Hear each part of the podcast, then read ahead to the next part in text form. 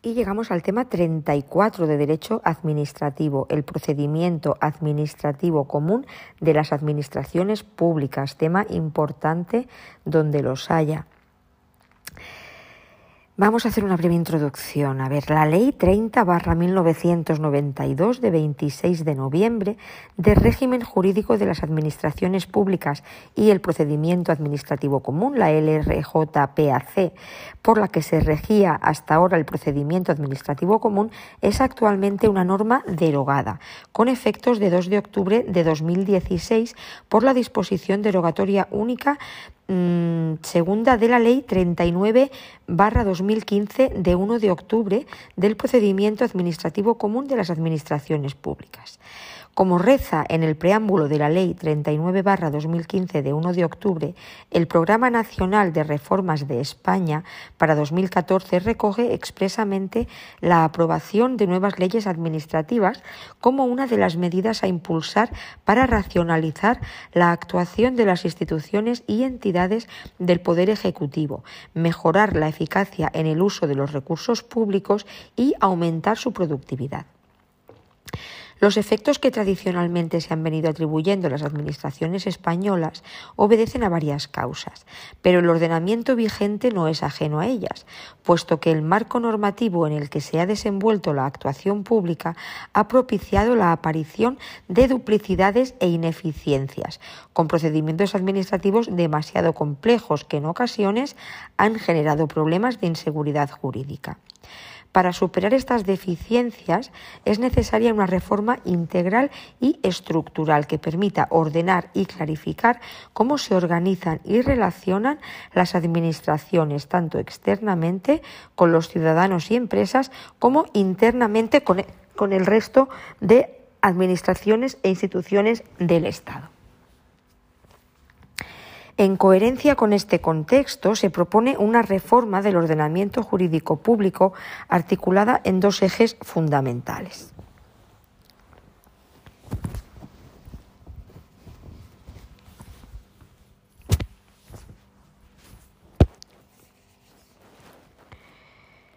Vamos a ver cuáles son esos ejes.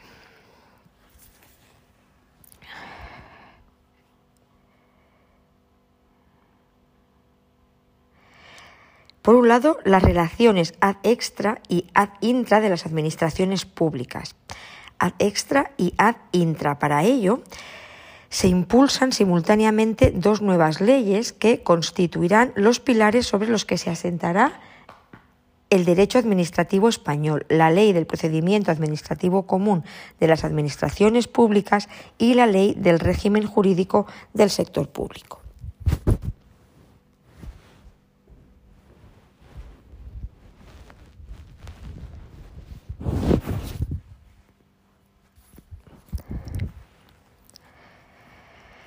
La presente Ley 39-2015 de 1 de octubre del procedimiento administrativo común de las administraciones públicas constituye el primero de estos dos ejes, al establecer una regulación completa y sistemática de las relaciones ad extra entre las administraciones y los administrados, tanto en lo referente al ejercicio de la potestad de autotutela y en cuya virtud se dictan actos administrativos que inciden directamente en la esfera jurídica de los interesados como en lo relativo al ejercicio de la potestad reglamentaria y la iniciativa legislativa.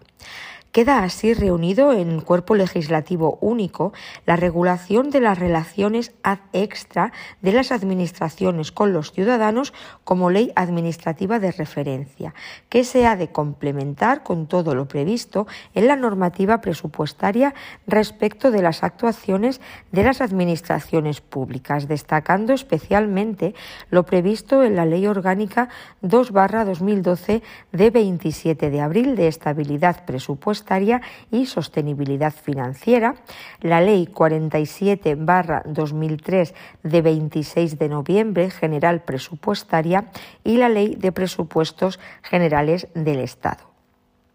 Repetimos estas leyes queda así reunido un cuerpo legislativo único, en un cuerpo legislativo único, la regulación de las relaciones ad extra de las administraciones con los ciudadanos como ley administrativa de referencia que se ha de complementar con todo lo previsto en la normativa presupuestaria respecto de las actuaciones de las administraciones públicas, destacando especialmente lo previsto en la Ley Orgánica 2-2012 de 27 de abril de estabilidad presupuestaria y sostenibilidad financiera, la Ley 47-2003 de 26 de noviembre general presupuestaria y la Ley de Presupuestos Generales del Estado. El título cuarto de disposiciones sobre el procedimiento administrativo común se estructura en siete capítulos y entre sus principales novedades destaca que los anteriores procedimientos especiales sobre potestad sancionadora y responsabilidad patrimonial que la Ley 30-1992 de 26 de noviembre regulaba en títulos separados, ahora se han integrado como especialidades del procedimiento administrativo común. Este planteamiento a uno de los objetivos que persigue esta ley, la simplificación de los procedimientos administrativos y su integración como especialidades en el procedimiento administrativo común, contribuyendo así a aumentar la seguridad jurídica. De acuerdo con la sentencia seguida, los principios generales de la potestad sancionadora y de la responsabilidad patrimonial de las administraciones públicas en cuanto que atañen a aspectos más orgánicos que procedimentales se regulan en la Ley de Régimen Jurídico del Sector Público. Asimismo, este título incorpora a las fases de iniciación ordenación, instrucción y finalización del procedimiento el uso generalizado y obligatorio de medios electrónicos. Igualmente, se incorpora la regulación del expediente administrativo, estableciendo su formato electrónico y los documentos que deben integrarlo. Como novedad dentro de este título, se incorpora un nuevo capítulo relativo a la tramitación simplificada del procedimiento administrativo común, donde se establece su ámbito objetivo de aplicación, el plazo máximo de resolución, que será de 30 días, y los trámites de que constará. Si en un procedimiento fuera necesario realizar cualquier otro trámite adicional, deberá seguirse entonces la tramitación ordinaria.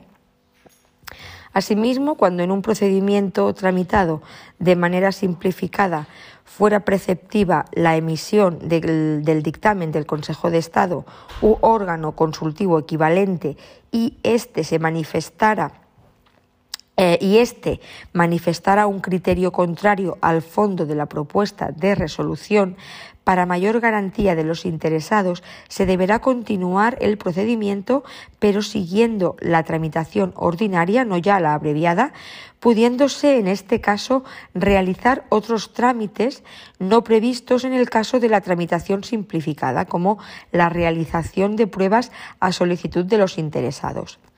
Todo ello sin perjuicio de la posibilidad de acordar la tramitación de urgencia del procedimiento en los mismos términos que ya contemplaba la Ley 30-1992 de 26 de noviembre.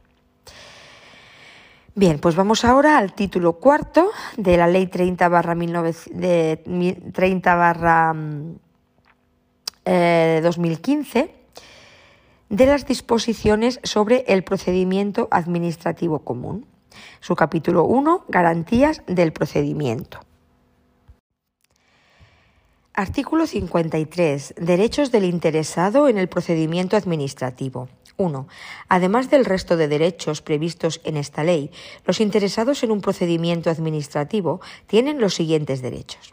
A a conocer en cualquier momento el estado de la tramitación de los procedimientos en los que tengan la condición de interesados, el sentido del silencio administrativo que corresponda en caso de que la Administración no dicte ni notifique resolución expresa en plazo, el órgano competente para su instrucción en su caso y resolución y los actos de trámite dictados. Asimismo, también tendrán derecho a acceder y a obtener copia de los documentos contenidos en los citados procedimientos.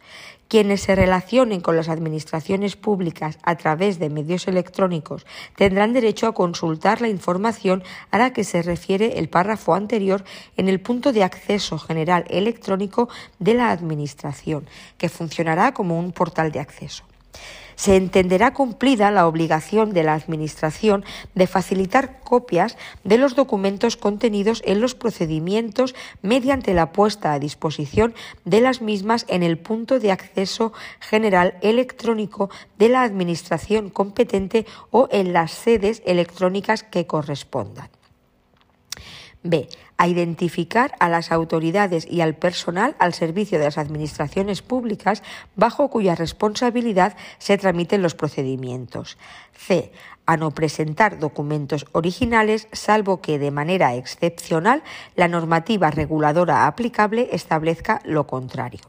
En caso de que excepcionalmente deban presentar un documento original, tendrán derecho a obtener una copia autenticada de éste. D. A no presentar datos y documentos no exigidos por las normas aplicables al procedimiento de que se trate, que ya se encuentren en poder de las administraciones públicas o que hayan sido elaborados por estas.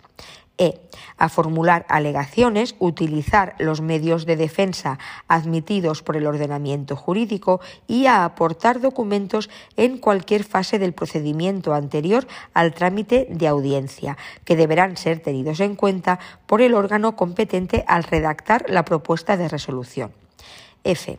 A obtener información y orientación acerca de los requisitos jurídicos o técnicos que las disposiciones vigentes impongan a los proyectos, actuaciones o solicitudes que se propongan realizar. G. A actuar asistidos de asesor cuando lo consideren conveniente en defensa de sus intereses. H.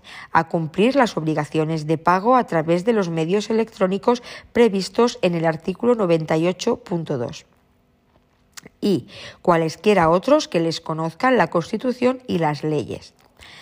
2. Además de los derechos mm, previstos en el apartado anterior, en el caso de procedimientos administrativos de naturaleza sancionadora, los presuntos responsables tendrán los siguientes derechos a ser notificado de los hechos que se le imputen, de las infracciones que tales hechos puedan constituir y de las sanciones que en su caso se les pudieran imponer, así como de la identidad del instructor, de la autoridad competente para imponer la sanción y de la norma que atribuya tal competencia a la presunción de no existencia de responsabilidad administrativa mientras no se demuestre lo contrario. Capítulo 2. Iniciación del procedimiento. Sección primera. Disposiciones generales. Artículo 54. Clases de iniciación. Los procedimientos podrán iniciarse de oficio o a solicitud del interesado. Artículo 55. Información y actuaciones previas. Con anterioridad al inicio del procedimiento, el órgano competente podrá abrir un periodo de información o actuaciones previas con el fin de conocer las circunstancias del caso concreto y la conveniencia o no de iniciar el procedimiento. En el caso de procedimientos de naturaleza sancionadora, las actuaciones previas se orientarán a determinar con la mayor precisión posible los hechos susceptibles de motivar la incoación del procedimiento, la identificación de la persona o personas que pudieran resultar responsables y las circunstancias relevantes que concurran en unos y otros. Las actuaciones previas serán realizadas por los órganos que tengan atribuidas funciones de investigación, averiguación e inspección en la materia y, en defecto de estos, por la persona u órgano administrativo que se determine por el órgano competente para la iniciación o resolución del procedimiento. Artículo 56. Medidas provisionales. Iniciado el procedimiento, el órgano administrativo competente para resolver podrá adoptar de oficio o a instancia de parte y de forma motivada las medidas provisionales que estime oportunas para asegurar la eficacia de la resolución que pudiera recaer si existiesen elementos de juicio suficientes para ello, de acuerdo con los principios de proporcionalidad, efectividad y menor onerosidad.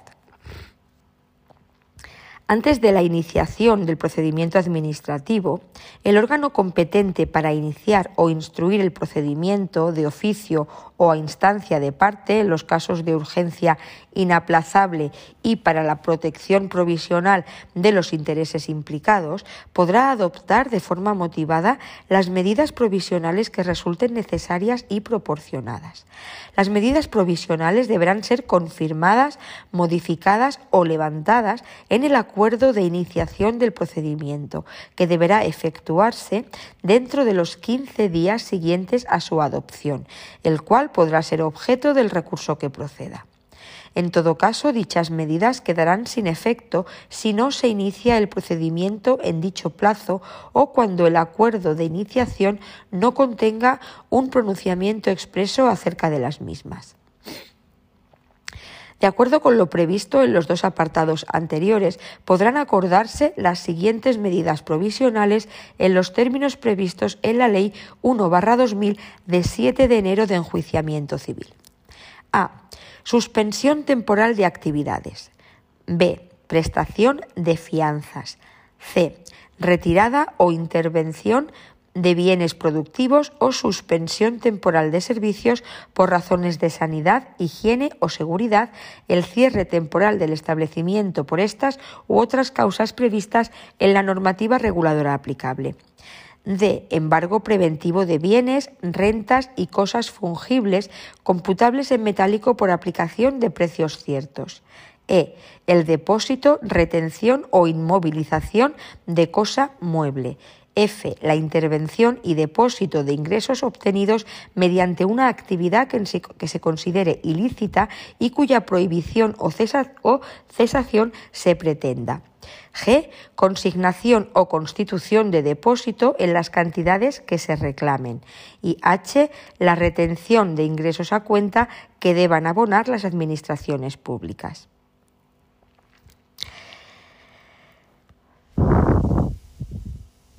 Y aquellas otras medidas que, para la protección de los derechos de los interesados, prevean expresamente las leyes o que se estimen necesarias para asegurar la efectividad de la resolución. No se podrán adoptar medidas provisionales que puedan causar perjuicio de difícil o imposible reparación a los interesados o que impliquen violación de derechos amparados por las leyes. Las medidas provisionales podrán ser alzadas o modificadas durante la tramitación del procedimiento, de oficio o a instancia de parte, en virtud de circunstancias sobrevenidas o que no pudieron ser tenidas en cuenta en el momento de su adopción. En todo caso, se extinguirán cuando surta efectos la resolución administrativa que ponga fin al procedimiento correspondiente. Artículo 57. Acumulación. El órgano administrativo que inicie o tramite un procedimiento, cualquiera que haya sido la forma de su iniciación, podrá disponer de oficio o a instancia de parte su acumulación a otros con los que guarde identidad sustancial o íntima conexión, siempre que sea el órgano, siempre que sea el mismo órgano quien deba tramitar y resolver el procedimiento. Contra el acuerdo de acumulación no procederá recurso alguno. Sección segunda. Iniciación del procedimiento de oficio por la Administración. Artículo 58. Iniciación de oficio. Los procedimientos se iniciarán de oficio por acuerdo del órgano competente, bien por propia iniciativa o como consecuencia de orden superior, a petición razonada de otros órganos o por denuncia. Artículo 59. Inicio del procedimiento a propia iniciativa se entiende por propia iniciativa la actuación derivada del conocimiento directo o indirecto de las circunstancias, conductas o hechos objeto del procedimiento por el órgano que tiene atribuida la competencia de iniciación. Artículo 60. Inicio del procedimiento como consecuencia de orden superior. Se entiende por orden superior la emitida por un órgano administrativo superior jerárquico del competente para la iniciación del procedimiento. En los procedimientos de naturaleza sancionadora, la orden expresará en la medida de lo posible la persona o personas presuntamente responsables, las conductas o hechos que pudieran constituir infracción administrativa y su tipificación, así como el lugar, la fecha, fechas o periodo de tiempo continuado en que los hechos se produjeron. Artículo 61 inicio del procedimiento por petición razonada de otros órganos. Se entiende por petición razonada la propuesta de iniciación del procedimiento formulada por cualquier órgano administrativo que no tiene competencia para iniciar el mismo y que ha tenido conocimiento de las circunstancias, conductas o hechos objeto del procedimiento, bien ocasionalmente o bien por tener atribuidas funciones de inspección, averiguación o investigación. La petición no vincula al órgano competente para iniciar el procedimiento, si bien deberá comunicar al órgano que la hubiera formulado los motivos por los que en su caso no procede la iniciación. En los procedimientos de naturaleza sancionadora, las peticiones deberán especificar en la medida de lo posible la persona o personas presuntamente responsables, las conductas o hechos que pudieran constituir infracción administrativa y su tipificación, así como el lugar, la fecha, fechas o periodo de tiempo continuado en que los hechos se produjeron. En los procedimientos de responsabilidad patrimonial, la petición deberá individualizar la lesión producida en una persona o grupo de personas, su relación de causalidad con el funcionamiento del servicio público, su evaluación económica si fuera posible y el momento en que la lesión efectivamente se produjo. Artículo 62. Inicio del procedimiento por denuncia. Se entiende por denuncia el acto por el que cualquier persona, en cumplimiento o no de una obligación legal, pone en conocimiento de un órgano administrativo la existencia de un determinado hecho que pudiera justificar la iniciación de oficio de un procedimiento administrativo. Las denuncias deberán expresar la identidad de la persona o personas que las presentan y el relato de los hechos que se ponen en conocimiento de la Administración. Cuando dichos hechos pudieran constituir una infracción administrativa, recogerán la fecha de su comisión y, cuando sea posible, la identificación de los presuntos responsables cuando la denuncia invocara un perjuicio en el patrimonio de las administraciones públicas, la no iniciación del procedimiento deberá ser motivada y se notificará a los denunciantes la decisión de si se ha iniciado o no el procedimiento. Cuando el denunciante haya participado en la comisión de una infracción de esta naturaleza y existan otros infractores, el órgano competente para resolver el procedimiento deberá eximir al denunciante del pago de la multa que le correspondería u otro tipo de sanción de carácter no pecuniario cuando sea el primero en aportar elementos de prueba que permitan iniciar el procedimiento o comprobar la infracción, siempre y cuando en el momento de aportarse aquellos no se disponga de elementos suficientes para ordenar la misma y se repare el perjuicio causado. Asimismo, el órgano competente para resolver deberá reducir el importe del pago de la multa que le correspondería o, en su caso, la sanción de carácter no pecuniario cuando, no cumpliéndose alguna de las condiciones anteriores, el denunciante facilite elementos de prueba que aporten un valor añadido significativo respecto de aquellos de los que se disponga.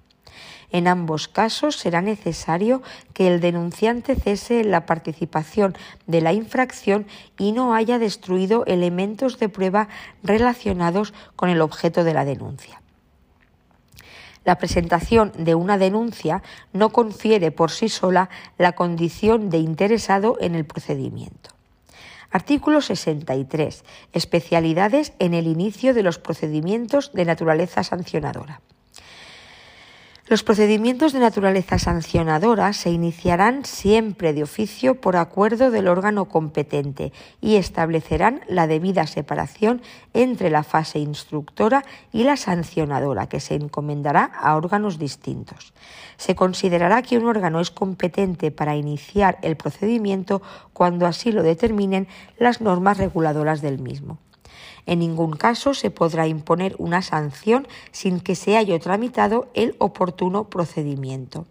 No se podrán iniciar nuevos procedimientos de carácter sancionador por hechos o conductas tipificadas como infracciones en cuya comisión el infractor persista de forma continuada, en tanto no haya recaído una primera resolución sancionadora con carácter ejecutivo.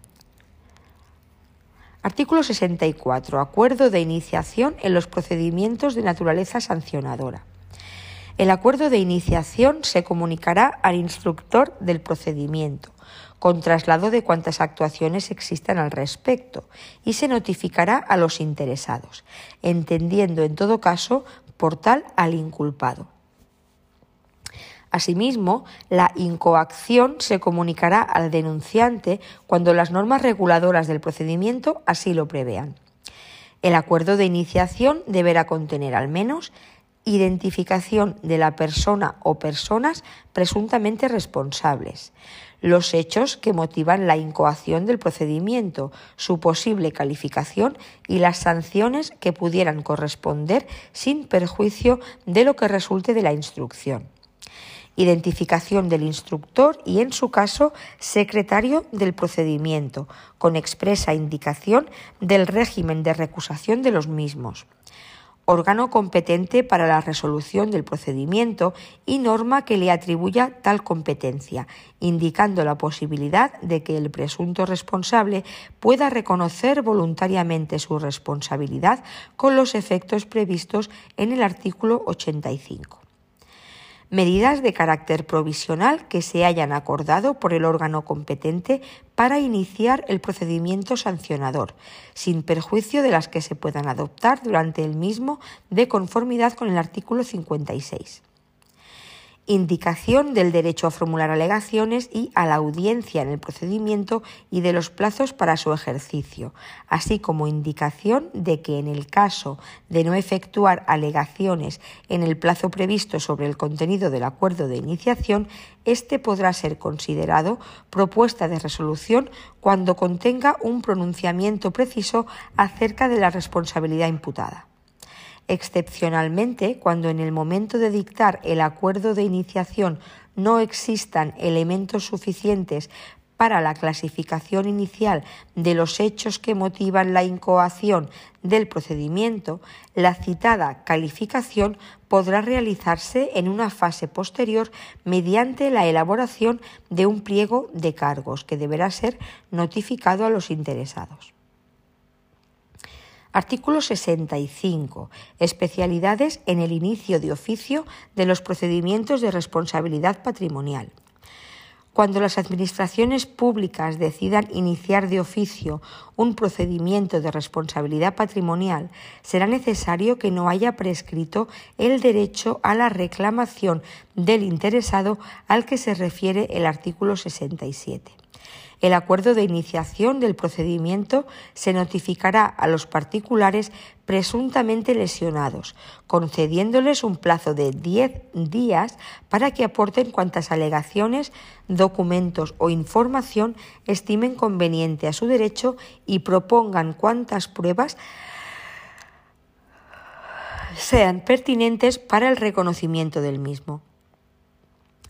El procedimiento iniciado se instruirá aunque los particulares presuntamente lesionados no se personen en el plazo establecido.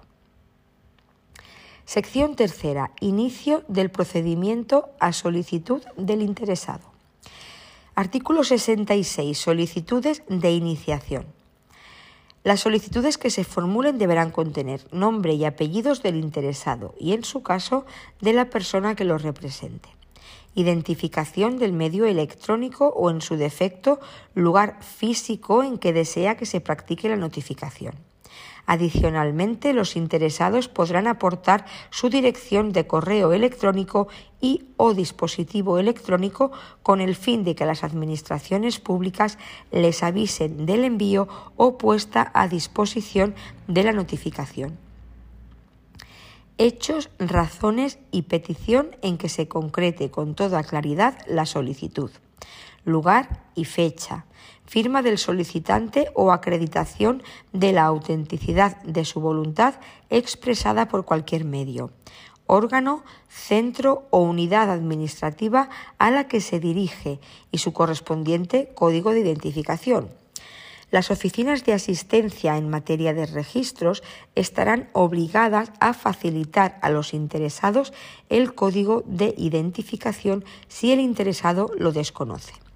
Asimismo, las administraciones públicas deberán mantener y actualizar en la sede electrónica correspondiente un listado con los códigos de identificación vigentes.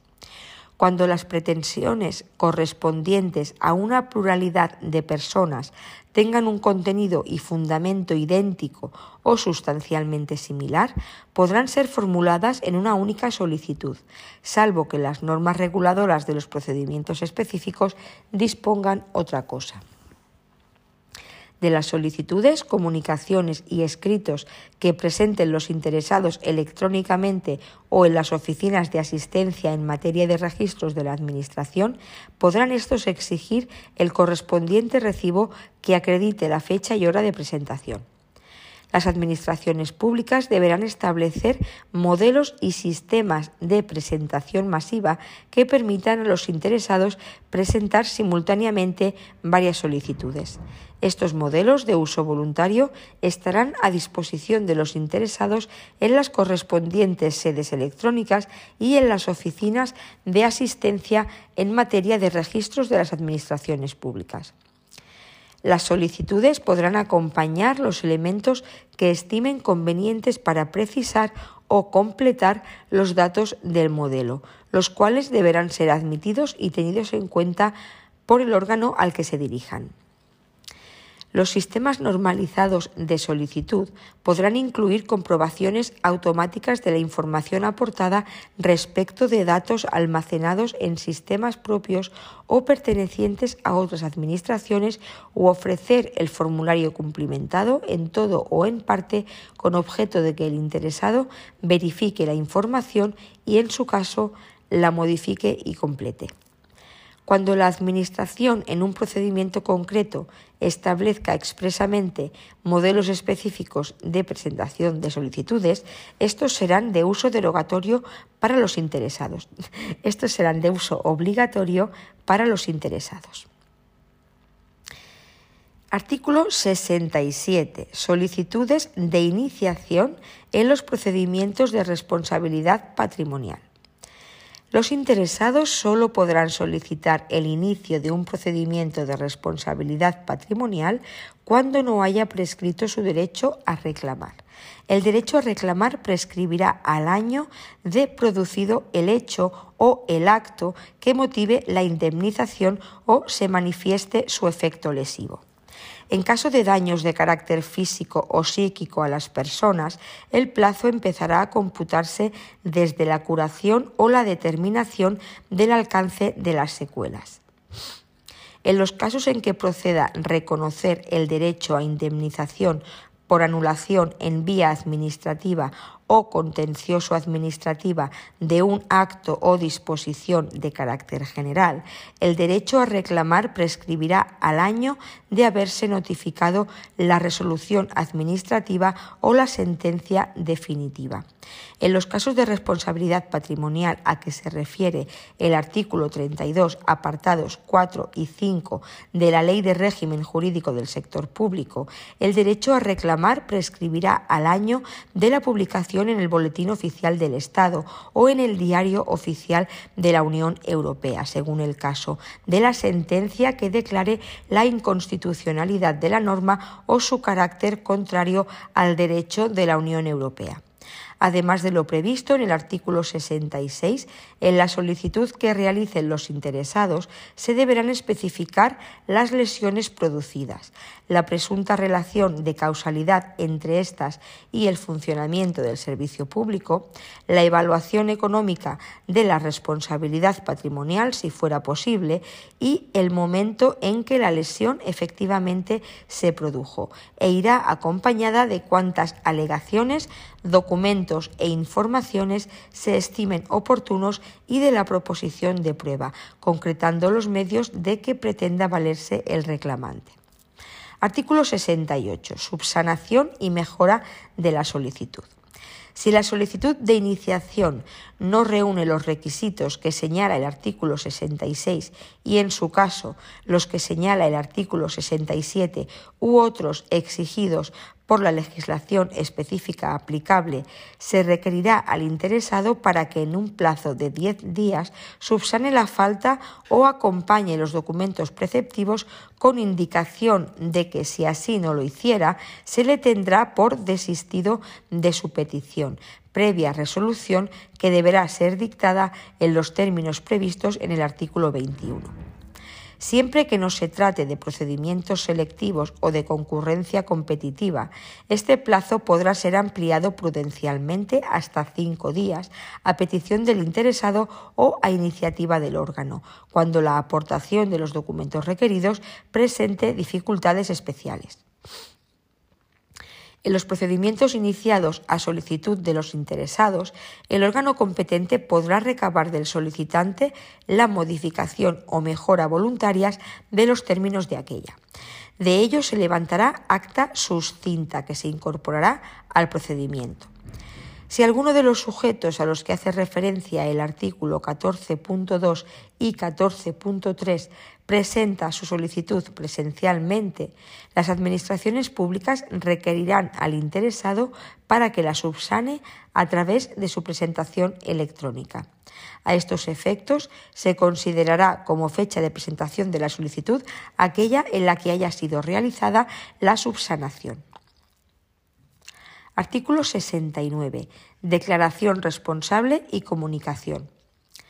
A los efectos de esta ley, se entenderá por declaración responsable el documento suscrito por un interesado en el que éste manifiesta bajo su responsabilidad que cumple con los requisitos establecidos en la normativa vigente para obtener el reconocimiento de un derecho o facultad o para su ejercicio, que dispone de la documentación que así lo acredita, que la pondrá a disposición de la Administración cuando le sea requerida y que se compromete a mantener el cumplimiento de las anteriores obligaciones durante el periodo de tiempo inherente a dicho reconocimiento o ejercicio. Los requisitos a los que se refiere el párrafo anterior deberán estar recogidos de manera expresa, clara y precisa en la correspondiente declaración responsable. Las Administraciones podrán requerir en cualquier momento que se adopte la documentación que acredite el cumplimiento de los mencionados requisitos y el interesado deberá aportarla. A los efectos de esta ley se entenderá por comunicación aquel documento mediante el que los interesados ponen en conocimiento de la Administración Pública competente sus datos identificativos o cualquier otro dato relevante para el inicio de una actividad o el ejercicio de un derecho. Las declaraciones responsables y las comunicaciones permitirán el reconocimiento o ejercicio de un derecho o bien el inicio de una actividad desde el día de su presentación, sin perjuicio de las facultades de comprobación, control e inspección que tengan atribuidas las administraciones públicas. No obstante, lo dispuesto en el párrafo anterior,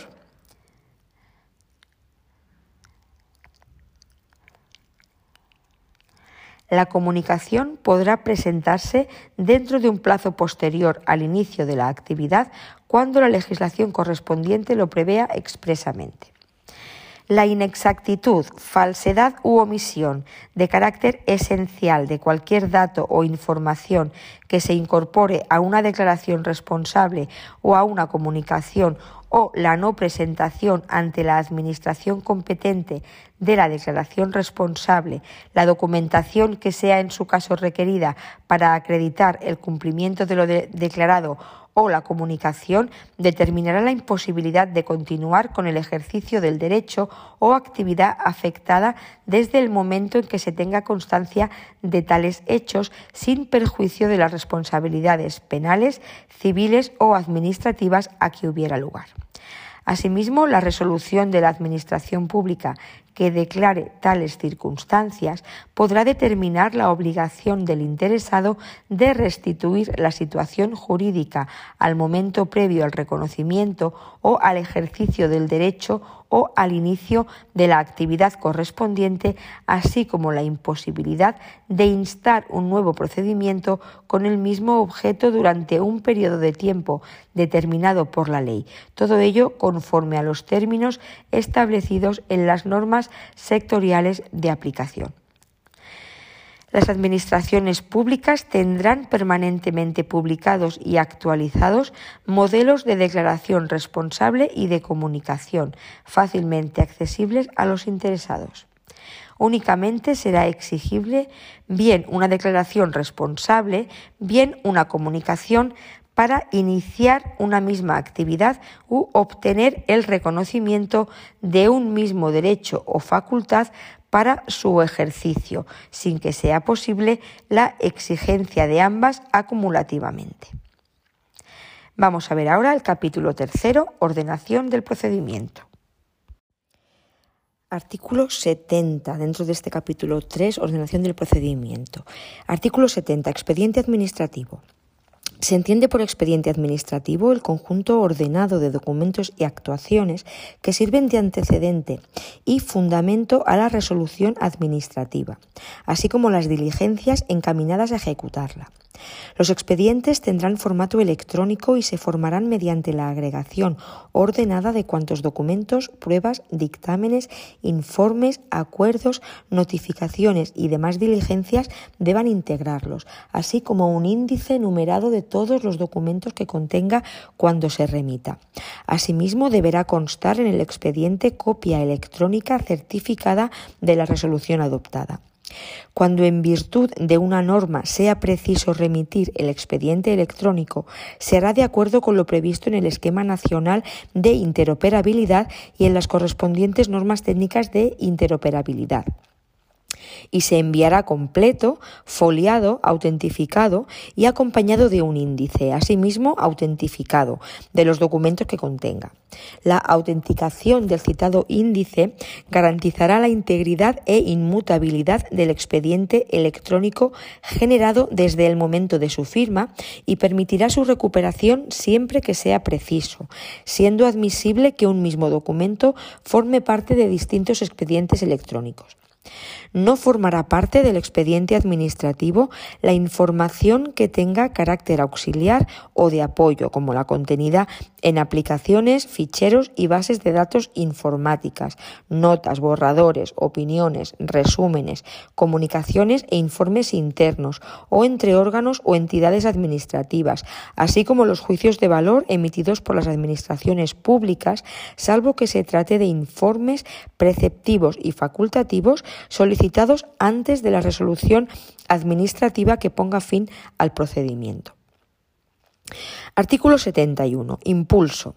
El procedimiento sometido al principio de celeridad se impulsará de oficio en todos sus trámites y a través de medios electrónicos, respetando los principios de transparencia y publicidad. En el despacho de los expedientes se guardará el orden riguroso de incoación en asuntos de homogénea naturaleza, salvo que por el titular de la unidad administrativa se dé orden motivada en contrario de la que quede constancia. El incumplimiento de lo dispuesto en el párrafo anterior dará lugar a la exigencia de responsabilidad disciplinaria del infractor y, en su caso, será causa de remoción del puesto de trabajo. Las personas designadas como órgano instructor o, en su caso, los titulares de las unidades administrativas que tengan atribuida tal función serán responsables directos de la tramitación del procedimiento y, en especial, del cumplimiento de los plazos establecidos. Artículo 72. Concentración de trámites. De acuerdo con el principio de simplificación administrativa, se acordarán en un solo acto todos los trámites que por su naturaleza admitan un impulso simultáneo y no sea obligado su cumplimiento sucesivo. Al solicitar los trámites que deban ser cumplidos por otros órganos, deberá consignarse en la comunicación cursada el plazo legal establecido al efecto. Artículo 73. Cumplimiento de trámites.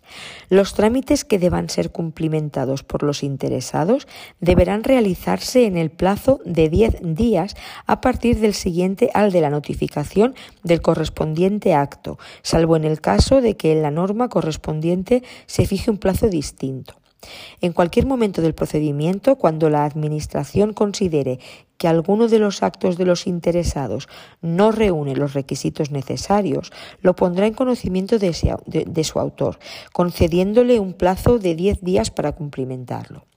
A los interesados que no cumplan lo dispuesto en los apartados anteriores, se les podrá declarar decaídos en su derecho al trámite correspondiente.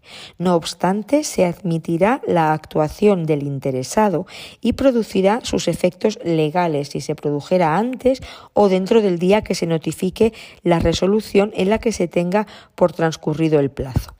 Artículo 74. Cuestiones incidentales. Las cuestiones incidentales que se susciten en el procedimiento, incluso las que se refieran a la nulidad de actuaciones, no suspenderán la tramitación del mismo, salvo la recusación.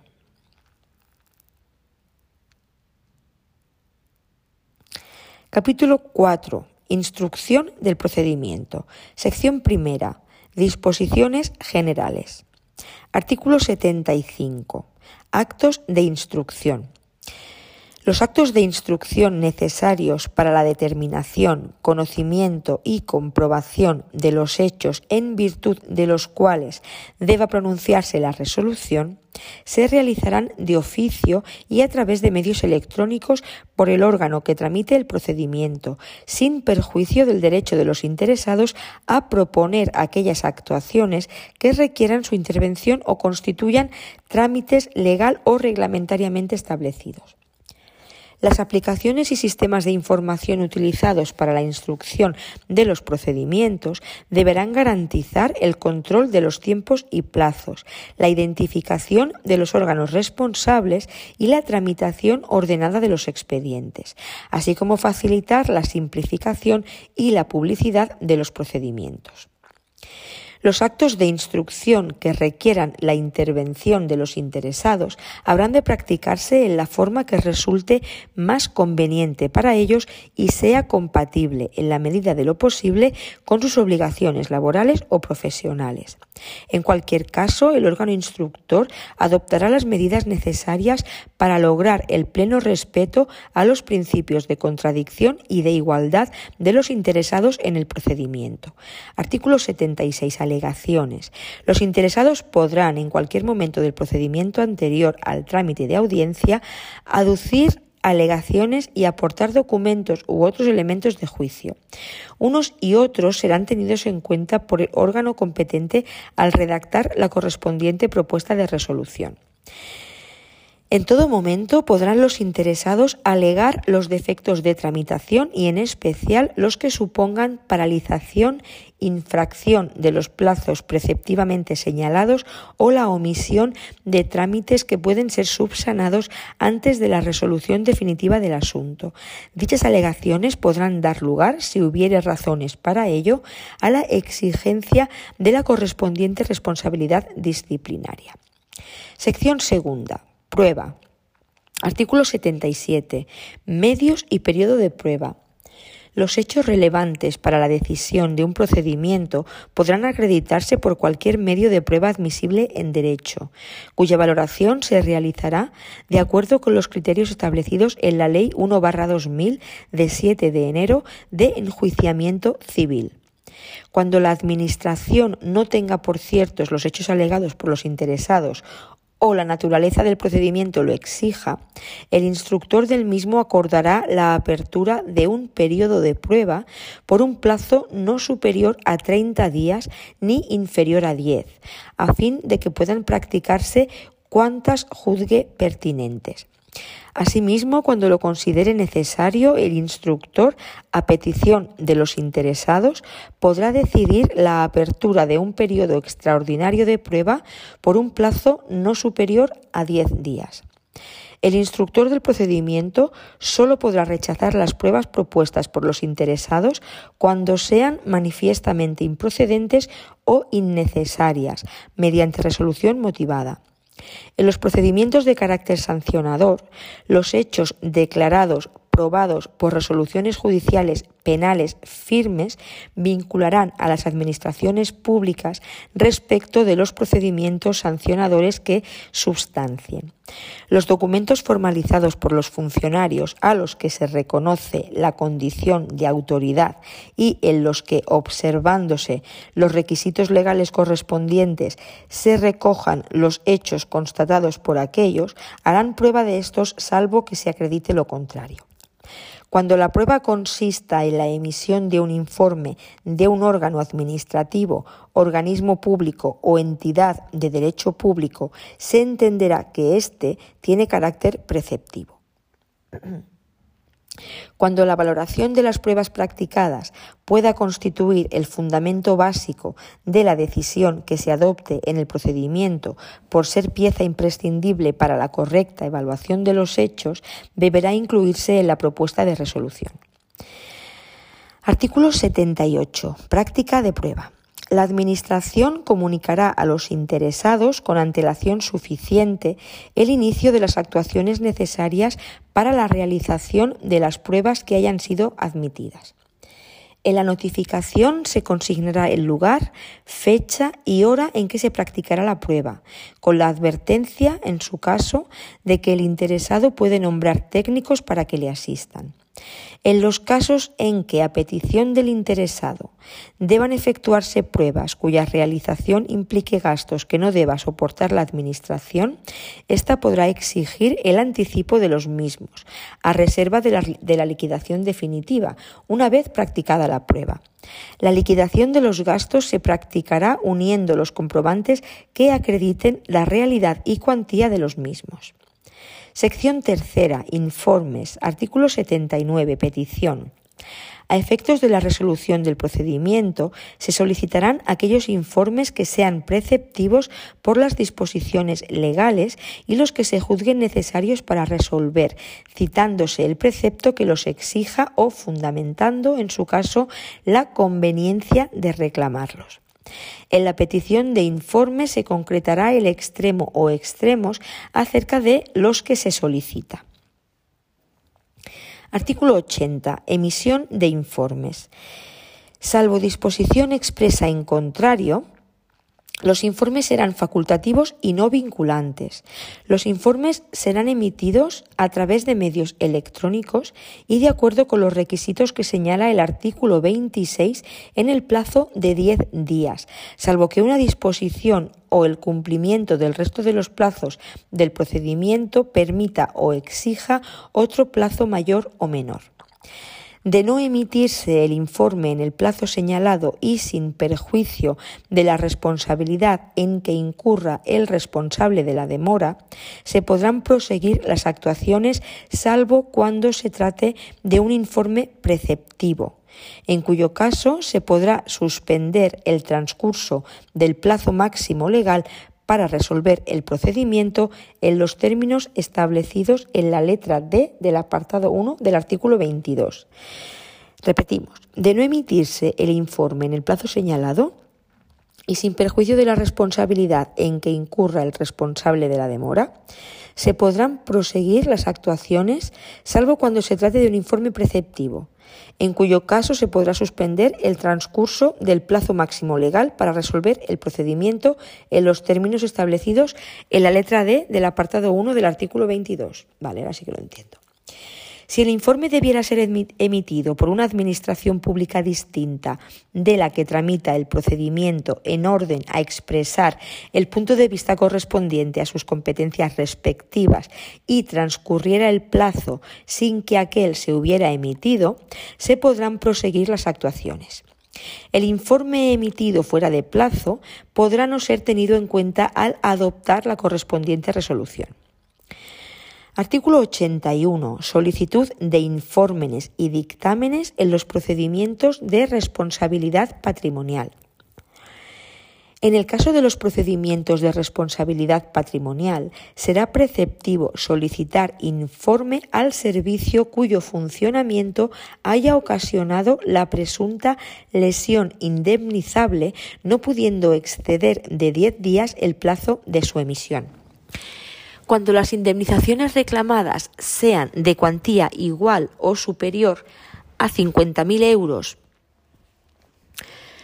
o mm, a la que se establezca la correspondiente legislación autonómica, así como en aquellos casos que disponga la Ley Orgánica 3 1980 de 22 de abril del Consejo de Estado, será preceptivo solicitar dictamen del Consejo de Estado o, en su caso, del órgano consultivo de la comunidad autónoma. A estos efectos, el órgano instructor, en el plazo de 10 días a contar desde la finalización del trámite de audiencia, remitirá al órgano competente para solicitar el dictamen una propuesta de resolución que se ajustará a lo previsto en el artículo 91 o en su caso la propuesta de acuerdo por el que se podría terminar convencionalmente el procedimiento. El dictamen se emitirá en el plazo de dos meses y deberá pronunciarse sobre la existencia o no de relación de causalidad entre el funcionamiento del servicio público y la lesión producida y, en su caso, sobre la valoración del daño causado y la cuantía y modo de la indemnización de acuerdo con los criterios establecidos en esta ley. En el caso de reclamaciones en materia de responsabilidad patrimonial del Estado por el funcionamiento anormal de la Administración de Justicia, será preceptivo el informe del Consejo General del Poder Judicial, que será evacuado en el plazo máximo de dos meses. El plazo para dictar resolución quedará suspendido por el tiempo que medie entre la solicitud del informe y su recepción, no pudiendo exceder dicho plazo de los citados dos meses.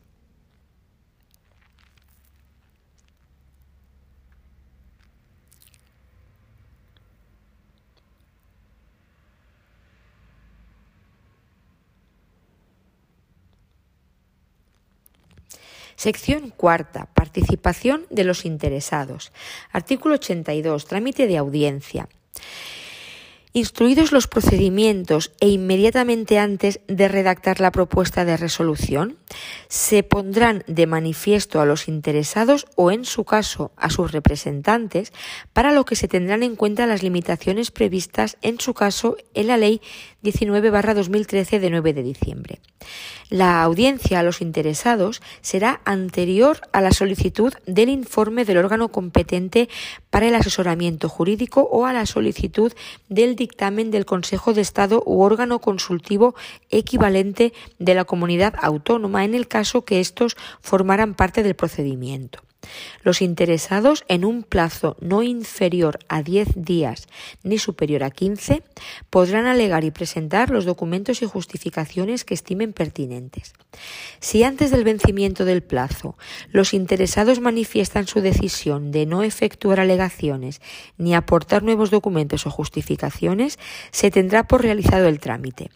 Se podrá prescindir del trámite de audiencia cuando no figuren en el procedimiento ni sean tenidos en cuenta en la resolución otros hechos ni otras alegaciones y pruebas que las aducidas por el interesado.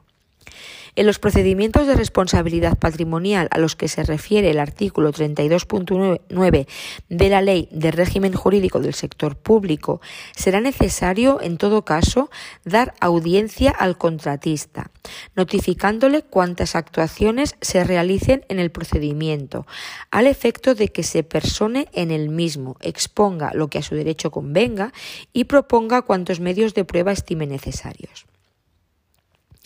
Artículo 83. Información pública. El órgano al que corresponda la resolución del procedimiento cuando la naturaleza de éste lo requiera podrá acordar un periodo de información pública. A tal efecto, se publicará un anuncio en el diario oficial correspondiente a fin de que cualquier persona física o jurídica pueda examinar el expediente o la parte del mismo que se acuerde. El anuncio señalará el lugar de exhibición, debiendo estar en todo caso a disposición de las personas que lo soliciten a través de medios electrónicos en la sede electrónica correspondiente y determinará el plazo para formular alegaciones que en ningún caso podrá ser inferior a 20 días. La incomparecencia de este trámite no impedirá a los interesados interponer los recursos procedentes contra la resolución definitiva del procedimiento. La comparecencia en el trámite de información pública no otorga por sí misma la condición de interesado. No obstante, quienes presenten alegaciones u observaciones en este trámite tienen derecho a obtener de la Administración una respuesta razonada, que podrá ser común para todas aquellas alegaciones que planteen cuestiones sustancialmente iguales. Conforme a lo dispuesto en las leyes, las administraciones públicas podrán establecer otras formas, medios y cauces de participación de las personas directamente o a través de las organizaciones y asociaciones reconocidas por la ley en el procedimiento en el que se dictan los actos administrativos. Capítulo quinto. Finalización del procedimiento. Sección primera. Disposiciones generales. Artículo 84. Terminación. Pondrán fin al procedimiento, la, eh, pondrán fin al procedimiento la resolución, el desistimiento, la renuncia al derecho en que se funde la solicitud, cuando tal renuncia no esté prohibida por el ordenamiento jurídico y la declaración de caducidad.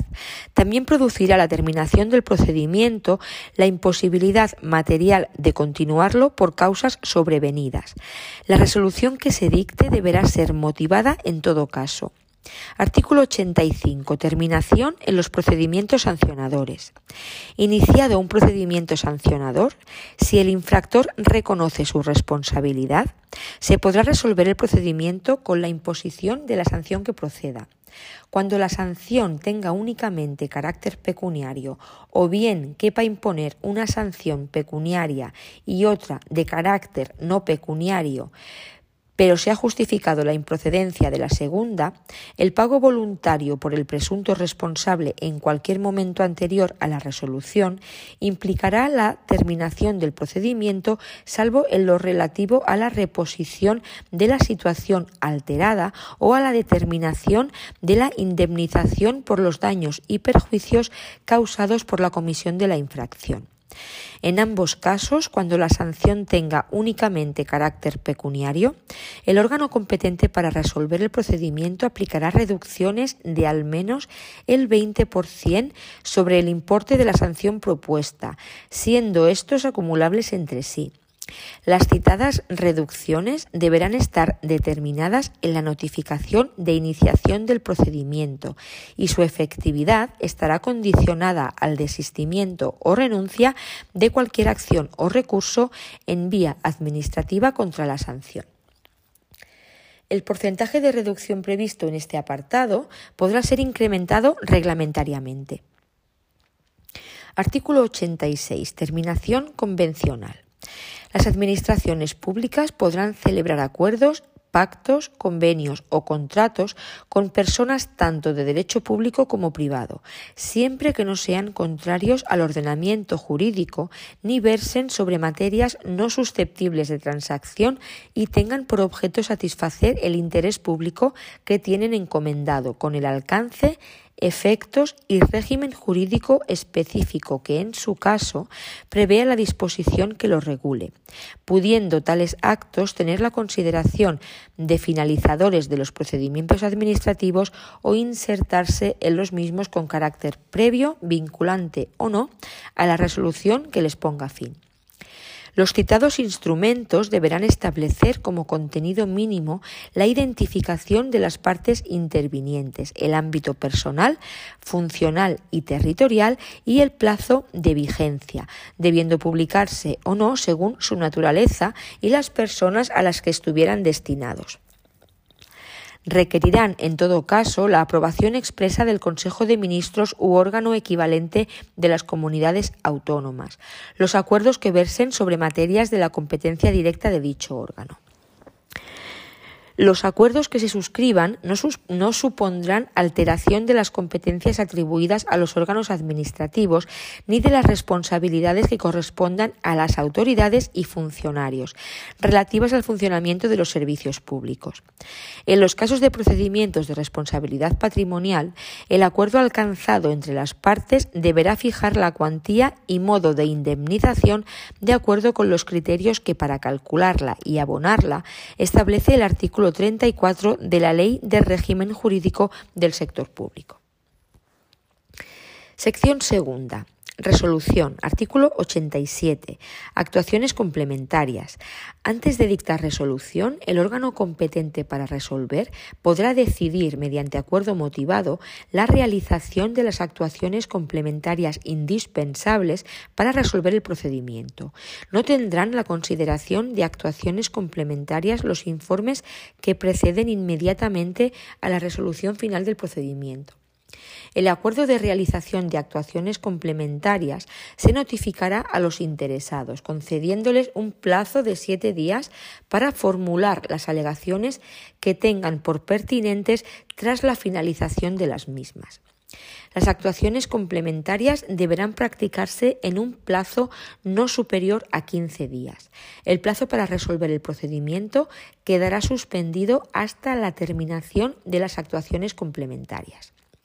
Artículo 88. Contenido.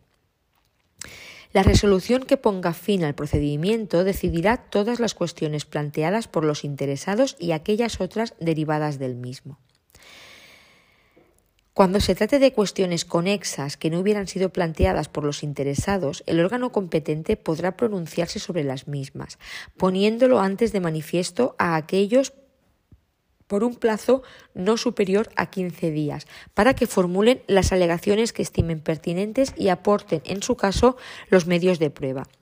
En los procedimientos tramitados a solicitud del interesado, la resolución será congruente con las peticiones formuladas por éste, sin que en ningún caso pueda agravar su situación inicial y sin perjuicio de la potestad de la Administración de incoar de oficio un nuevo procedimiento si procede. Las resoluciones contendrán la decisión que será motivada en los casos a que se refiere el artículo 35. Expresarán, además, los recursos que contra la misma procedan, órgano administrativo o judicial ante el que hubieran de presentarse y plazo para interponerlos, sin perjuicio de que los interesados puedan ejercitar cualquier otro que estimen oportuno. 4. Sin perjuicio de la forma y lugar señalados por el interesado para la práctica de las notificaciones, la resolución del procedimiento se dictará electrónicamente y garantizará la identidad del órgano competente, así como la autenticidad e integridad del documento que se formalice mediante el empleo de alguno de los instrumentos previstos en esta ley. En ningún caso podrá la Administración abstenerse de resolver el pretexto de silencio, oscuridad o insuficiencia de los preceptos legales aplicables al caso, aunque podrá acordarse la inadmisión de las solicitudes de reconocimiento de derechos no previstos en el ordenamiento jurídico o manifiestamente carentes de fundamento, sin perjuicio del derecho de petición previsto por el artículo 29 de la Constitución.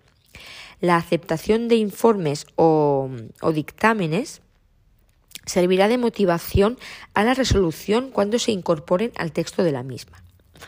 Cuando la competencia para instruir y resolver un procedimiento no recaiga en un mismo órgano, será necesario que el instructor eleve al órgano competente para resolver una propuesta de resolución. En los procedimientos de carácter sancionador, la propuesta de resolución deberá ser notificada a los interesados en los términos previstos en el artículo siguiente. Artículo 89. Propuesta de resolución en los procedimientos de carácter sancionador. El órgano instructor resolverá la finalización del procedimiento con archivo de las actuaciones sin que sea necesaria la formulación de la propuesta de resolución cuando la instrucción eh, procedimiento se ponga de manifiesto que concurre alguna de las siguientes circunstancias. La inexistencia de los hechos que pudieran constituir la infracción, cuando los hechos no resulten acreditados, cuando los hechos probados no constituyan de modo manifiesto infracción administrativa, cuando no exista o no se haya podido identificar a la persona o personas responsables o bien aparezcan exentos de responsabilidad, cuando se concluyera en cualquier momento que ha prescrito la infracción. En el caso de procedimientos de carácter sancionador, una vez concluida la instrucción del procedimiento, el órgano instructor formulará una propuesta de resolución que deberá ser notificada a los interesados. La propuesta de resolución deberá indicar la puesta de manifiesto del procedimiento y el plazo para formular alegaciones y presentar los documentos e informaciones que se estimen pertinentes.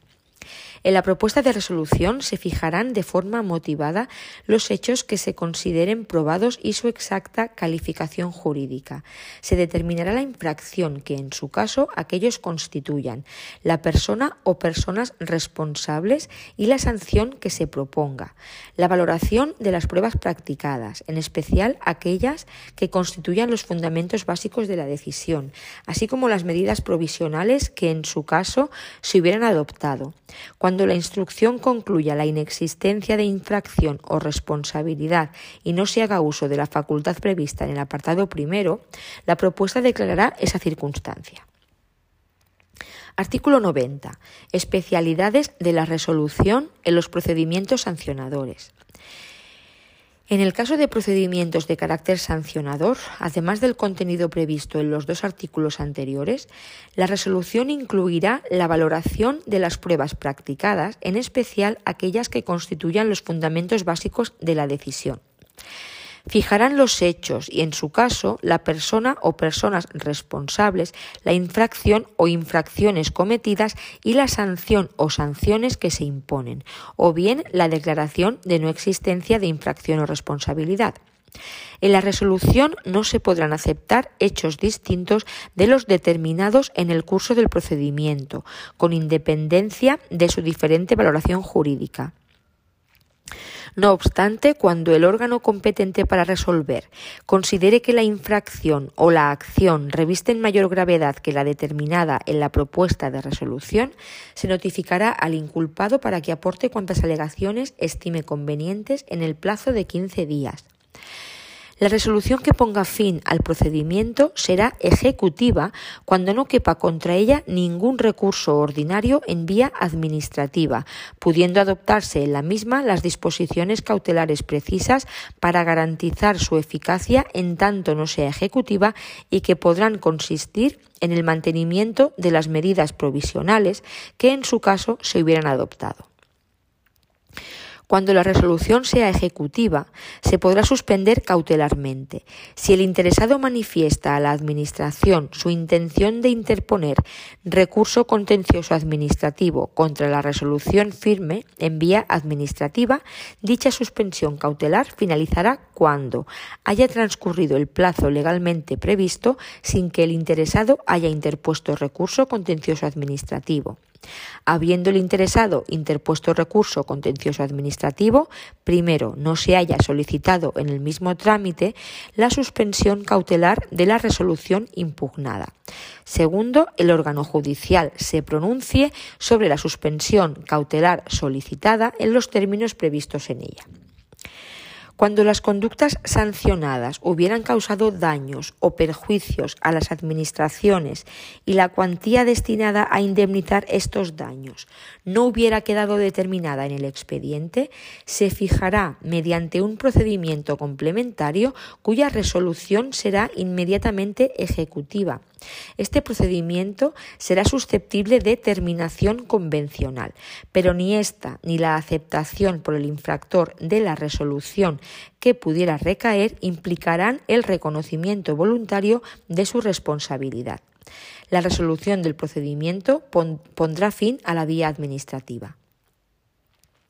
Artículo 91. Especialidades de la resolución en los procedimientos en materia de responsabilidad patrimonial.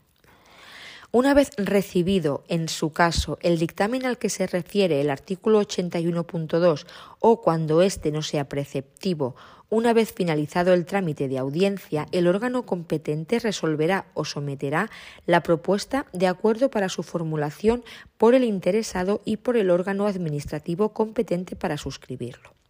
Cuando no se estimase procedente formalizar la propuesta de terminación convencional, el órgano competente resolverá en los términos previstos en el, apartado siguiente. Además de lo previsto en el artículo 88, en los casos de procedimientos de responsabilidad patrimonial será necesario que la resolución se pronuncie sobre la existencia o no de la relación de causalidad entre el funcionamiento del servicio público y la lesión producida y, en su caso, sobre la valoración del daño causado la cuantía y el modo de la indemnización, cuando proceda, de acuerdo con los criterios que para calcularla y abonarla se establecen en el artículo 34 de la Ley de Régimen Jurídico del Sector Público.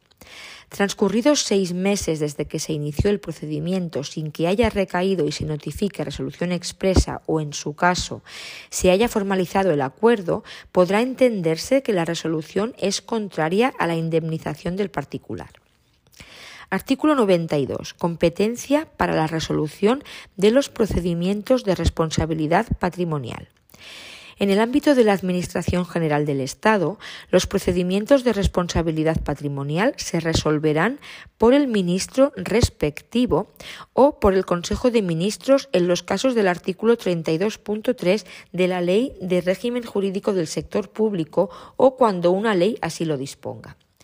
En el ámbito autonómico y local, los procedimientos de responsabilidad patrimonial se resolverán por los órganos correspondientes de las comunidades autónomas o de las entidades que integran la Administración local. En el caso de las entidades de derecho público, las normas que determinen su régimen jurídico podrán establecer los órganos a quien corresponde la resolución de los procedimientos de responsabilidad patrimonial. En su defecto, se aplicarán las normas previstas en este artículo. Sección tercera. Desistimiento y renuncia. Artículo 93. Desistimiento por la Administración. En los procedimientos iniciados de oficio, la Administración podrá desistir motivadamente en los supuestos y con los, y con los requisitos previos en las leyes.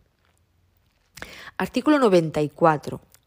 Desistimiento y renuncia por los interesados. Todo interesado podrá desistir de su solicitud o, cuando ello no esté prohibido, por el ordenamiento jurídico renunciar a sus derechos. Si el escrito de iniciación se hubiera formulado por dos o más interesados, el desistimiento o la renuncia solo afectará a aquellos que lo hubiesen formulado. Tanto el desistimiento como la renuncia podrán hacerse por cualquier medio que permita su constancia, siempre que incorpore las firmas que correspondan de acuerdo con lo previsto en la normativa aplicable. La Administración aceptará de plano el desistimiento o la renuncia y declarará concluso el procedimiento, salvo que, habiéndose personado en el mismo terceros interesados, instasen estos su continuación en el plazo de diez días desde que fueron notificados el desistimiento o renuncia. Si la cuestión suscitada por la incoación del procedimiento entrañase interés general o fuera conveniente sustanciarla para su definición y esclarecimiento, la Administración podrá limitar los efectos del desistimiento o la renuncia al interesado y seguirá el procedimiento.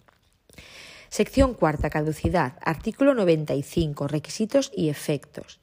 En los procedimientos iniciados a solicitud del interesado, cuando se produzca su paralización por causa imputable al mismo, la Administración le advertirá que, transcurridos tres meses, se producirá la caducidad del procedimiento. Consumido este plazo sin que el particular requerido realice las actividades necesarias para reanudar la tramitación, la Administración acordará el archivo de las actuaciones notificándoselo al interesado. Contra la resolución que declare la caducidad procederán los recursos pertinentes. No podrá acordarse la caducidad por la simple inactividad del interesado en la cumplimentación de trámites, siempre que no sean indispensables para dictar resolución. Dicha inactividad no tendrá otro efecto que la pérdida de su derecho al referido trámite. La caducidad no producirá por sí sola la prescripción de las acciones del particular o de la Administración, pero los procedimientos caducados no interrumpirán el plazo de prescripción. En los casos en los que sea posible la iniciación de un nuevo procedimiento por no haberse producido la prescripción, podrán incorporarse a este los actos y trámites cuyo contenido se hubiera mantenido igual de no haberse producido la caducidad. En todo caso, en el nuevo procedimiento deberán cumplimentarse los trámites de alegaciones, proposición de prueba y audiencia al interesado. Podrá no ser podrá no ser aplicable la caducidad en el supuesto de que la cuestión suscitada afecte al interés general o fuera conveniente sustanciarla para su definición y esclarecimiento. Capítulo sexto de la tramitación simplificada del procedimiento administrativo común. Artículo 96. Tramitación simplificada del procedimiento administrativo común. Cuando razones de interés público o la falta de complejidad del procedimiento así lo aconsejen, las administraciones públicas podrán acordar de oficio o a solicitud del interesado la tramitación simplificada del procedimiento. En cualquier momento del procedimiento anterior a su resolución, el órgano competente para su tramitación podrá acordar continuar con arreglo a la tramitación ordinaria.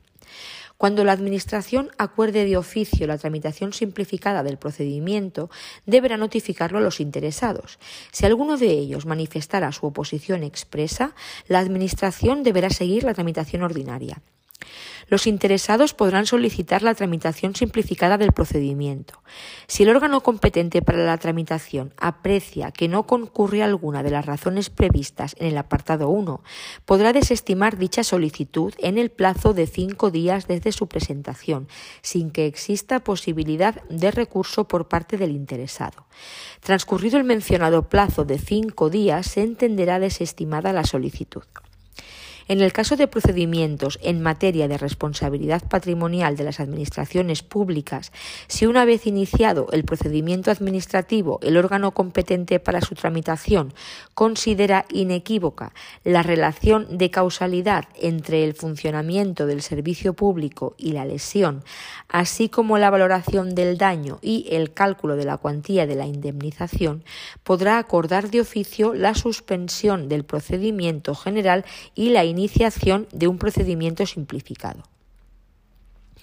En el caso de procedimientos de naturaleza sancionadora, se podrá adoptar la tramitación simplificada del procedimiento cuando el órgano competente para iniciar el procedimiento considere que, de acuerdo con lo previsto en su normativa reguladora, existen elementos de juicio suficientes para calificar la infracción como leve sin que quepa la oposición expresa por parte del interesado prevista en el apartado 2. Salvo que reste menos para su tramitación ordinaria, los procedimientos administrativos tramitados de manera simplificada deberán ser resueltos en 30 días, a contar desde el siguiente al que se notifique al interesado el acuerdo de tramitación simplificada del procedimiento y constarán únicamente de los siguientes trámites. Inicio del procedimiento de oficio o a solicitud del interesado. Subsanación de la solicitud presentada en su caso. Alegaciones formuladas al inicio del procedimiento durante el plazo de cinco días. Trámite de audiencia, únicamente cuando la resolución vaya a ser desfavorable para el interesado. Informe del servicio jurídico cuando éste sea preceptivo. Informe del Consejo General del Poder Judicial cuando éste sea preceptivo Dictamen del Consejo de Estado u órgano consultivo equivalente de la comunidad autónoma en los casos en que sea preceptivo. Desde que, se, desde que se solicite el dictamen al Consejo de Estado u órgano equivalente hasta que éste sea emitido, se producirá la suspensión automática del plazo para resolver. El órgano competente solicitará la emisión del dictamen en un plazo tal que permita em,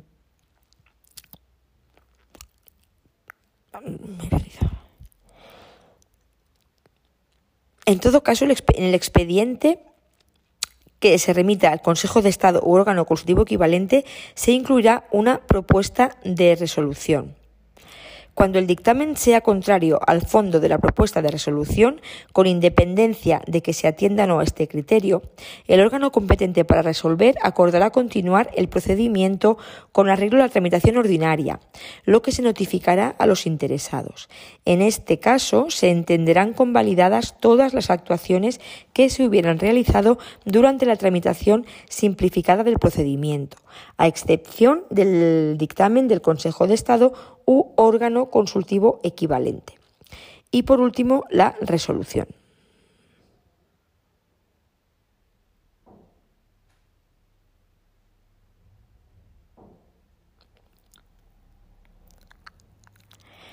Antes estaba diciendo que el órgano competente solicitará la emisión del dictamen en un plazo tal que permita cumplir el plazo de resolución del procedimiento y el dictamen podrá ser emitido en el plazo de 15 días si así lo solicita el órgano competente.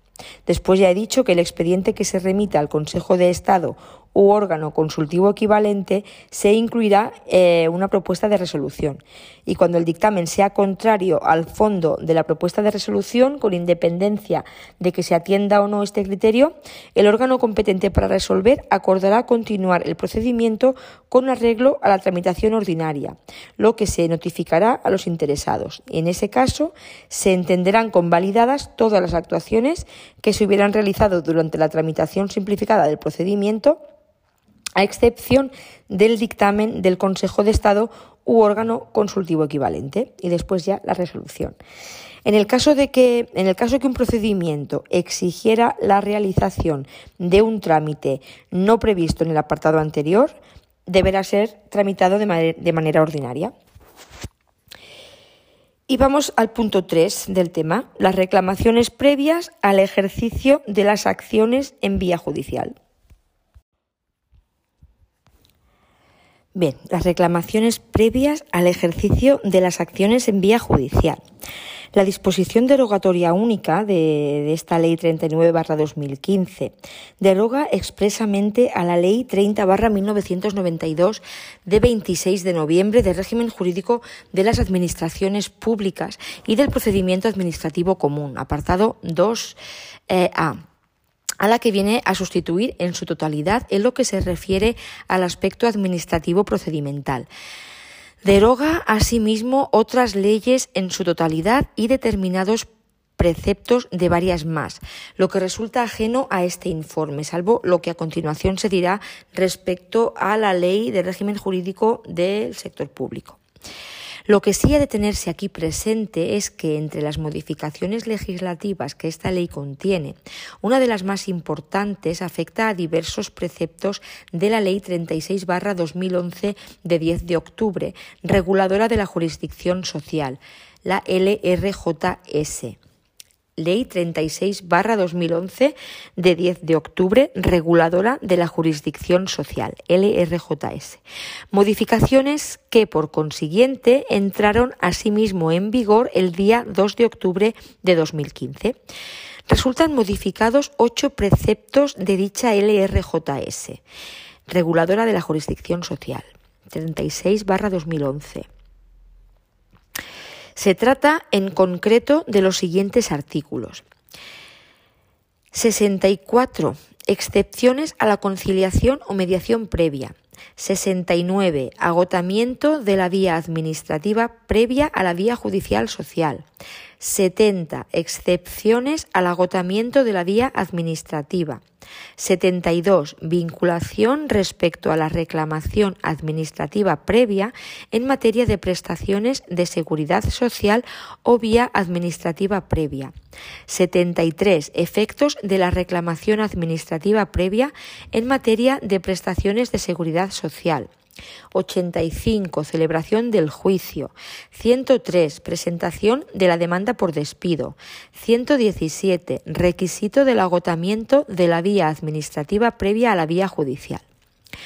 Al margen de estas modificaciones de la LRJS y sin perjuicio de ellas, importa poner aquí de manifiesto que la Ley 39-2015 contiene una importante novedad sobre la anterior, ya que en el título quinto, dedicado a la revisión de actos en vía administrativa, ha desaparecido una exigencia que sí existía anteriormente. Se trata de la reclamación administrativa previa al ejercicio de las acciones civiles y laborales que regulaban los artículos 120 al 125 de la Ley 30 1992. En la actual Ley 39-2015, de acuerdo con la voluntad de suprimir trámites que, lejos de constituir una ventaja para los administrados, suponían una carga que dificultaba el ejercicio de sus derechos, la ley no contempla ya las reclamaciones previas en vía civil y laboral, debido a la escasa utilidad práctica que han demostrado hasta la fecha y que de este modo quedan suprimidas. Sin embargo, la desaparición del expresado requisito respecto de las acciones de carácter laboral Ay, que me he perdido.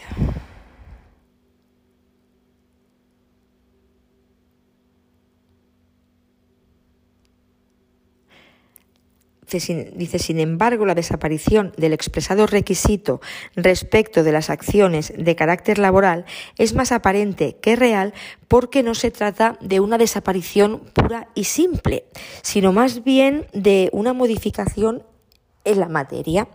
Pues no, no puede olvidarse que, como se ha dicho unas líneas más arriba, como se ha dicho hace unos segundos, la propia Ley 39-2015 ha modificado la disposición final tercera en la disposición final tercera los ocho artículos de la Ley 36-2011 de 10 de octubre, reguladora de la jurisdicción social, LRJS, algunos de los cuales ha trasladado en cierto modo la necesidad de que el futuro litigante ante la jurisdicción del orden social contra la Administración lleve a cabo determinada actividad ante esa Administración con carácter previo a la interposición de la demanda.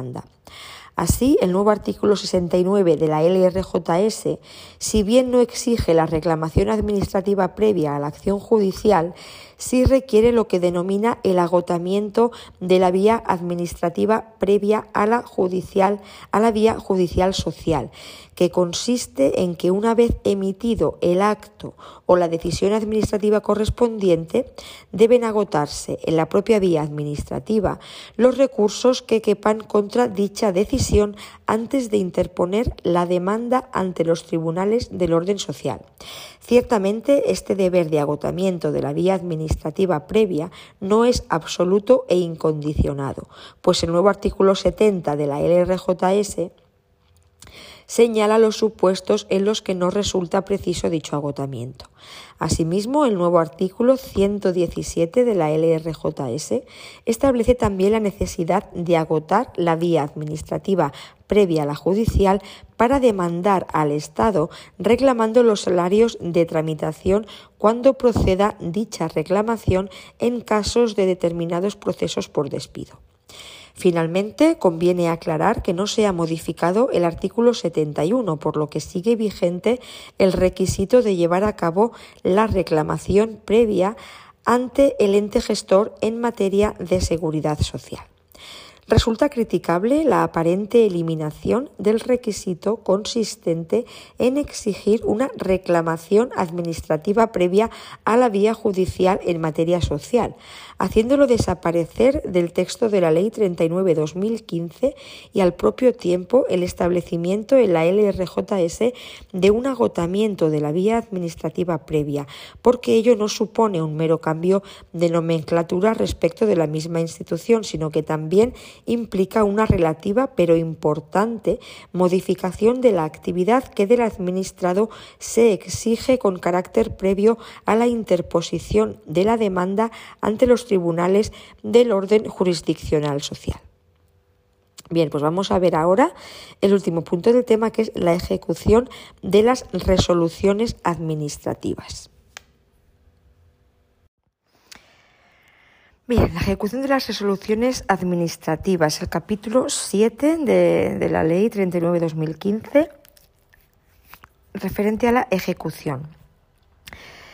Artículo 97. Título. Las administraciones públicas no iniciarán ninguna actuación material de ejecución de resoluciones que limite derechos de los particulares sin que previamente haya sido adoptada la resolución que les sirva de fundamento jurídico. El órgano que ordene un acto de ejecución material de resoluciones estará obligado a notificar al particular interesado la resolución que autorice la actuación administrativa. Artículo 98. Ejecutoriedad. Los actos de las administraciones públicas sujetos al derecho administrativo serán inmediatamente ejecutivos, salvo que se produzca la suspensión de la ejecución del acto. Se trate de una resolución de un procedimiento de naturaleza sancionadora contra la que quepa algún recurso en vía administrativa, incluido el potestativo de reposición una disposición establezca lo contrario y se necesite aprobación o autorización superior. Cuando de una resolución administrativa o de cualquier otra forma de finalización del procedimiento administrativo prevista en esta ley nazca una obligación de pago derivada de una sanción pecuniaria, multa o cualquier otro derecho que haya de abonarse a la hacienda pública, este se efectuará preferentemente salvo que se justifique la imposibilidad de hacerlo utilizando alguno de los medios electrónicos siguientes tarjeta de crédito y débito, transferencia bancaria, domiciliación bancaria o cualesquiera otros que se autoricen por el órgano competente en materia de hacienda pública. Artículo 99. Ejecución forzosa. Las administraciones públicas, a través de sus órganos competentes en cada caso, podrán proceder previo apercibimiento a la ejecución forzosa de los actos administrativos, salvo en los supuestos en que se suspenda la ejecución de acuerdo con la ley o cuando la Constitución o la ley exijan la intervención de un órgano judicial. Artículo 100. Medios de ejecución forzosa. La ejecución forzosa por las administraciones públicas se efectuará respetando siempre el principio de proporcionalidad por los siguientes medios. A. Apremio sobre el patrimonio. B. Ejecución subsidiaria. C. Multa coercitiva. D. Compulsión sobre las personas. Si fueran varios los medios de ejecución admisibles, se, elegirá el menos restrictivo de la libertad individual. Si fuese necesario entrar en el domicilio del afectado o en los restantes lugares que requieran la autorización de su titular, las administraciones públicas deberán obtener el consentimiento del mismo o, en su defecto, la oportuna autorización judicial. Artículo 101. Apremio sobre el patrimonio. Si en virtud de acto administrativo hubiera de satisfacerse cantidad líquida, se seguirá el procedimiento previsto en las normas reguladoras del procedimiento de apremio. En cualquier caso, no podrá imponerse a los administrados una obligación pecuniaria que no estuviese establecida con arreglo a una norma de rango legal. Artículo 102. Ejecución subsidiaria. Habrá lugar a la ejecución subsidiaria cuando se trate de actos que, por no ser personalísimos, puedan ser realizados por sujeto distinto del obligado. En este caso, las administraciones públicas realizarán el acto por sí o a través de las personas que determinen a costa del obligado. El importe de los gastos, daños y perjuicios se exigirá conforme a lo dispuesto en el artículo anterior.